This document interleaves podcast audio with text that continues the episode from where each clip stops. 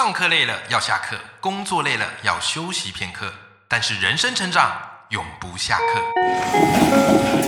嗨，欢迎来到 Life 不下课，我是欧阳立中，每天陪你学习练功，一起玩出你我的理想生活。Hello，各位听众朋友，大家好，我是欧阳立中，欢迎收听 Life 不下课，每天一集不下课，别人休息你上进，累积你的复利成长。那我发现我们赖粉们的听众朋友都非常可爱哈，会收听这个节目的人，其实多半对自己是有一点点期许的。不然你看，好很多这种谈话性节目都比较轻松嘛，但是我们都希望在节目里给大家有料有收获。为什么呢？因为其实人生就是这样，我们不断的朝着一个我们理想的自己迈进。所以谈起成功这个词，我相信一定没有人不想要成功，只是大家对于成功的这个概念很模糊，甚至在这个路途上觉得很迷茫，到底该怎么做呢？事实上，以前我也是这样，可是后来读了很多成功学的书，或是一些励志类书，诶，隐隐约约觉得好像有一些方向，但又不是那么明确。可是你知道吗？直到我今天读到了艾瑞克他的内在原力和原力效应之后，哇哦！我只能说我突然仿佛茅塞顿开。为什么呢？因为艾瑞克他已经把所有成功的公式跟方法都写进了这两本书里面。所以今天赖粉们又服了。今天我邀请到我们大来宾，就是艾瑞克，来请他跟我们分享一下到底成功的方法。该怎么做呢？我们欢迎我们今天大来宾，嗨，艾瑞克，欧阳老师好，各位听众大家好，我是艾瑞克。哇，我跟艾瑞克其实已经认识很久了，叫老朋友了，所以今天他愿意上我节目，特别的兴奋，觉得啊，今天这四集我们可以聊得非常的痛快。艾瑞克，你这本书是原力效应，那你的前一本书是内在原力，这本书非常非常的红啊，我相信很多读者啊都有听过。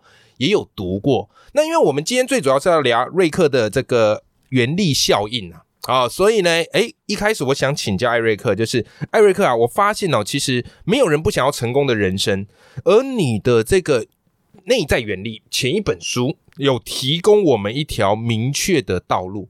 那你有提到说内在原力，我们的心态设定哈，有九个很重要的面向。那因为啊，今天诶有一部分要留给听众自行去阅读。对不对？好，那你可以跟我们分享其中三个你觉得对听众很有帮助的内在原理的法则吗？可以，可以。这九个啊，其实彼此是不会呃，不会说一定要按照步骤一个个来。所以，其实你只要能够任何一个把它设定到你的心态，嗯，绝对会让你做出不同的选择。是，那我们的行为也会改变，那行为会累积成为习惯。所以其实一切都是从心态开始的。那我跟各位分享的最开头这三个，我觉得是普遍每个人都很需要的。嗯，第一个叫艺人公司，第二个叫做三种工作，啊，第三个叫利他共赢。可是我想先让老师猜猜看，我从内在原理上市到现在大概一年半，对我大概讲了两百场的演讲，对，这两百场里面呢。当然有三分之一是到各个偏乡学校去，但是一百多场都是企业企业内训啊！你猜猜看，企业主要是哪些行业最多的？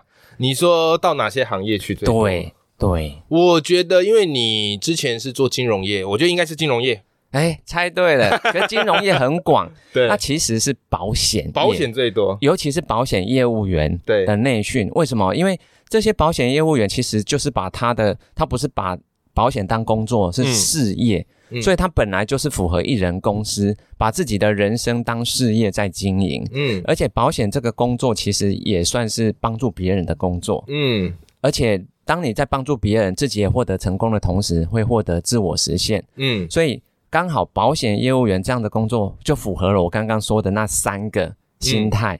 所以你知道吗？哦，我我现在大概保险就讲了三十几场，这么多。对，而且讲到后来，像富邦人寿啊，他是还邀请我，就是担任那个年度他们增援的讲座，增援就是要增加他们的新的新进人员嘛，哈。对。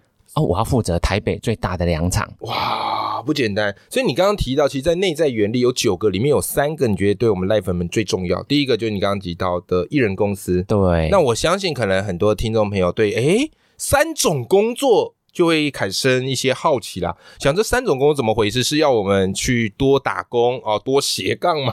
哦，不用不用不用兼差，其实每个人都可以同时做这三种。是哪三种呢？我好奇。第一个是大家都现在有在做的，叫做有偿的工作，嗯，也就是有金钱收入的工作。但是第二个呢，叫做无偿的工作，嗯，它是去帮助别人，那你可以不收费或者收很少的、很微薄的一些基本的车马费就好，嗯，等于说你帮助别人为起心动念，哦，他的目的就是为了去帮助别人。对，当然。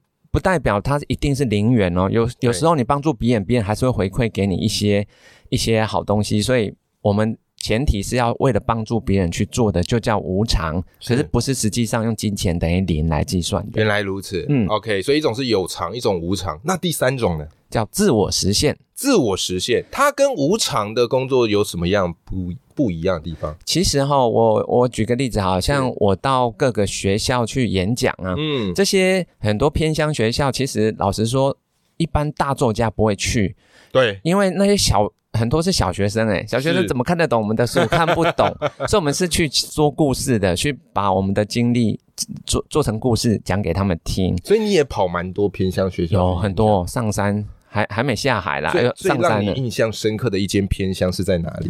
在新竹的峨眉，峨眉国中。对，他是他要怎么到？哦，那个 从台北开车要两个小时，是在山里面。对，所以我自己没办法开，还是请别人帮我开。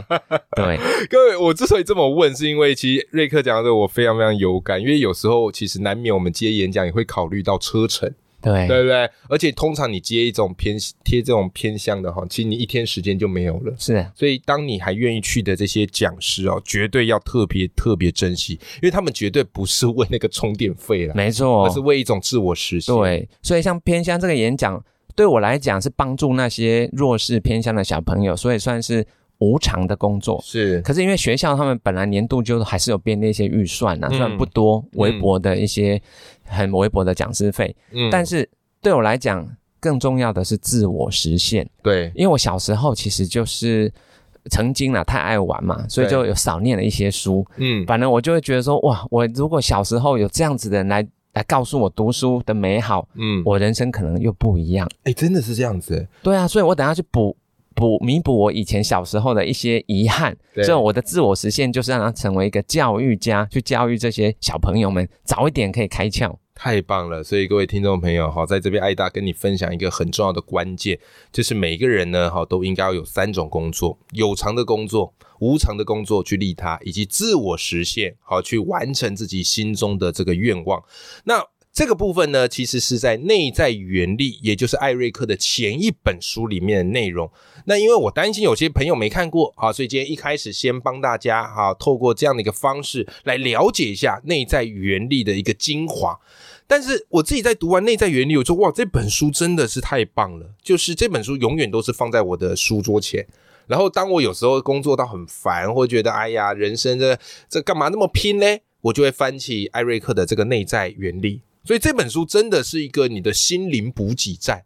好啦，那这本书完之后，其实艾瑞克又出了第二本书，因为他打算要写原力的三部曲，所以第二本书呢叫做《原力效应》。那我那时候看到第二本书啊，因为我是写负责写推荐序嘛，我就很好奇了。我说第一本书已经写那么完整了，艾瑞克，你第二本要写什么啊？结果我一看，哇，真的只有一句话。只有艾瑞克才能超越艾瑞克。为什么这么讲哈？因为艾瑞克在自序里面写到，内在原理其实给大家一些方向，可是具体实践的做法，这个是很多读者纳闷好奇的。所以在《原力效应》这本书，你就跟大家分享了怎么样具体的去落实这件事。然后呢，你给出大家一个三个关键能力。第一个关键能力叫沟通表述，第二个叫控管变数，第三个叫逆向建造。当然，这个你这样听起来觉得有点无飒飒，没有关系，因为我今天请到艾大，就是来跟大家分享我们可以怎么做。那我们先从第一个聊起，艾大，你说沟通表述的这个能力非常非常重要，而且它是通往成功的方法。那你在书里也有特别提到，哈，沟通表述有一个很重要关键，叫做怎么样嘞？同频共振。的沟通模式。诶，我对这个同频共振就非常好奇了。这个同频共振的沟通模式。到底该怎么做呢？其实我讲了那么多的演讲啊，我本来哈不太敢接的是国中生。诶，为什么？对，因为国中哈他们呃普遍有一种病啊，叫中二病。对他们就是听同才的意见。是啊，你要是那么那么乖乖听话听老师的，你就你就训了嘛。嗯。所以国中生吼他们不太不太想要当乖乖牌。嗯。所以我要去讲人生大道理，其实他们。不会听的，嗯，那我用了一个方法呢。其实像我昨天哈就去高雄一个正兴国中演讲啊，台下刚好都是国中二年级，刚好是中二，你最怕的年纪。对，但是那一场其实全场轰动哦，连校长都觉得啊，这个这个讲的太好了。哦，你做了什么？其实我整个演讲有九十分钟，嗯，但是我把它分成十个题目，这十个题目是要他们在纸上面写他自己人生的一些。呃，过程的一些答案都很简单呐，每个人都写得出来。比如说有一题是，你失恋过几次？诶，很多的答案是零，有些人是一。然后我就问说，来超过三以上的来举手，很多人举手，诶，我就说好，那超过五的站起来，还是有诶。我告诉你。因为这些学生哈，他们这个年纪啊，刚好对恋爱是充满了想象。对，因为还没有没什么经验嘛，嗯，所以会有很大的想象空间。所以讲到这个议题，我跟你讲，全场那哦哦，就是闹哄哄的。然后我本来就先跟他们说，这一题哦，我给你们讨论个一分钟没关系。哦，然后就全场很很很热烈在一直讨论。到最后，其实就是用这个题目拉拢了他们的心。对，因为他们就知道。我不是来讲道理的，嗯，我是来跟他们分享我自己失恋的故事，我是怎么走出来的。然后我当然也有让这几个就是失恋超过五次的人可以分享一下他们怎么走出来。其实女生啊都会说朋友的陪伴啊，或者说时时间啊会冲淡一切啊。可是我跟你讲，男生的答案很好笑，男生说。就找下一个就好啦，那全场大爆笑。可是就这样子，我就拉近了他们的距离。对，在那一刻，我们已经有共鸣了。哇，这个很棒，这个很棒。所以接下来的九个题目，嗯，我不管讲什么，他们都很认真在答。对对，所以就变成全场呢都知道我不是来讲道理的了，我是来跟他们谈他最关心的事。所以你要得到同频共振，有一个基本的前提就是。投其所好，投其所好。所以你像你，因为演讲的年龄层非常广，有国中、高中、大学，甚至是企业界，因此你对不同的观众，你会去思考他们想要听的是什么。没错，其实我要讲到台南下营的一个对乡下老阿公阿妈哦，都是八九十岁的老人家，一辈子听众都是老人家，对当地的那些。老人家们，他们一辈子都没有念过书哦，对，没有受过教育。可是那一场是我人生最成功的演讲，嗯，因为我开头的时候啊，我就用很破烂的台语跟他们说：“吼，各位阿公阿妈，大家好，今仔日我爱用台语演讲，啊，我无啥会晓讲台语，嗯，无要紧，今仔日你唔是为着你家己听，你听或者你要尽量听，你是为着你的子孙。”你甲你记，咱去听到，等去讲互你的子孙听，教育安尼走，因为哇，那就好诶。你讲安尼好不？说阿公阿妈那个，我眼神发亮啊，战斗力破表。我跟你讲，为什么为孙则强？他们人生到这个阶段了，其实他已经不求什么了啦，求的是子孙幸福美满。所以你看，我开场那二十秒钟，只是跟他讲。这句话而已，对。他们所有人就有共鸣了。你后面就是用国语，对，而没有全程台语，全程台语，对，那是我人生第一次台语演讲，超酷的，是啊，而且你愿意为这样去练这个台语，是，我我其实呃有练，可是还是当场一直讲错，可是没有关系，讲错没有关系，因为所有阿公阿妈会异口同声念一遍给我听，是，还要我附送，是，然后确保。我学会了，我再继续讲，所以他们变老师了。哎，其实我从你身上学到一个很重要的道理，就是有时候我们去演讲的时候，很怕自己没有办法服听众，嗯，所以都会想办法去武装自己啊，或者是去卖弄自己的这个资历。可是我发现你做一点很棒的事，你想办法让自己去接近听众，对。这个就是同频共振一个很重要的关键点，没错。而且我发现哦，其实你常常在网络上会分享很多演讲的技巧，因为这些都是你自己去实战哦，去磨练，跟大家分享啊。你曾经可能犯什么错，哎，后来你发现怎么做会比较好，没错。所以其实，在你的书里哦，有特别提到一块，因为你的演讲经验非常丰富了，好，所以为了要帮助大家未来，假如能够站上台面上。好，所以你有给大家一些诀窍。好，比方我觉得你书里有一个让我印象最深刻的方法，叫做三要一步。三件事情要做，一件事情不要做。可以跟我们分享一下这个三要一步是指什么呢？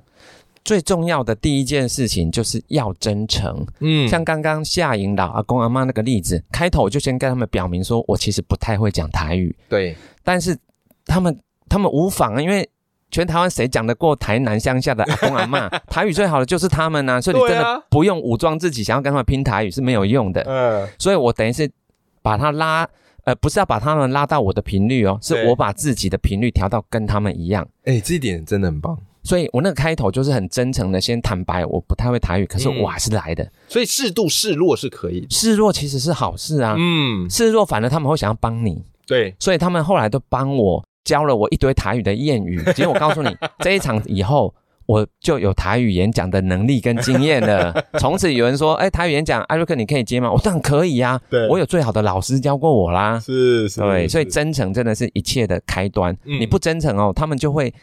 有个防护罩在那里，对你讲什么，其实都进不了防护罩里面去。哦，好，所以第一个就是要保持真诚，好，就是表现最真实的自己就好，好，不用过度的去武装自己。那么第二个呢，要有故事。嗯，像我刚刚说的，对国中生演讲的时候啊，一定要把我们的故事拿出来，让他有共鸣。嗯，因为你讲理，讲理，老实说，这个时代吼，这个。资讯太泛滥了，嗯，大家已经懒得听道理了，对，大家喜欢听的是有 feel 的故事，是没错，对，所以我的演讲其实啊，演跟讲，我是先演，演一个故事，演完以后我再补充一下，哎，我刚刚那个故事是要传达什么讯息？哎，其实这样子就很有效果哦，嗯，所以你看我们那个节目常常不定期的就会跟大家分享一些说故事的方法。对不对？好像前几集我特别还讲了一本书，叫做《故事行销》，因为故事真的是我们沟通表达一定要具备的能力。好，所以第二个是故事，要故事。那第三个呢？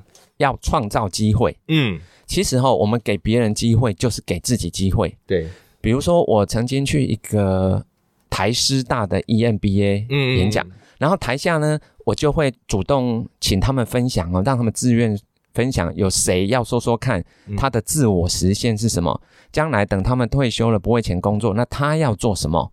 我跟你讲，很多人哦，讲到这个自我实现的时候啊，即使他现在可能四五十岁，嗯，可是他们拿了麦克风以后讲到会哭诶，因为那是心灵的悸动。对，你知道吗？那一场就是有一个人就是分享，他是很想要去帮助弱势的小朋友，因为他以前小时候家境就是不好的人，嗯，所以他很希望能够成为伸出援手的那个人，去帮助跟他一样背景的人。结果那一场之后啊，你你知道吗？他跟我订了一百本的亲笔签名书。天啊！我只是把麦克风给他，让他讲两分钟而已，结果就获得一百本亲签书的支持。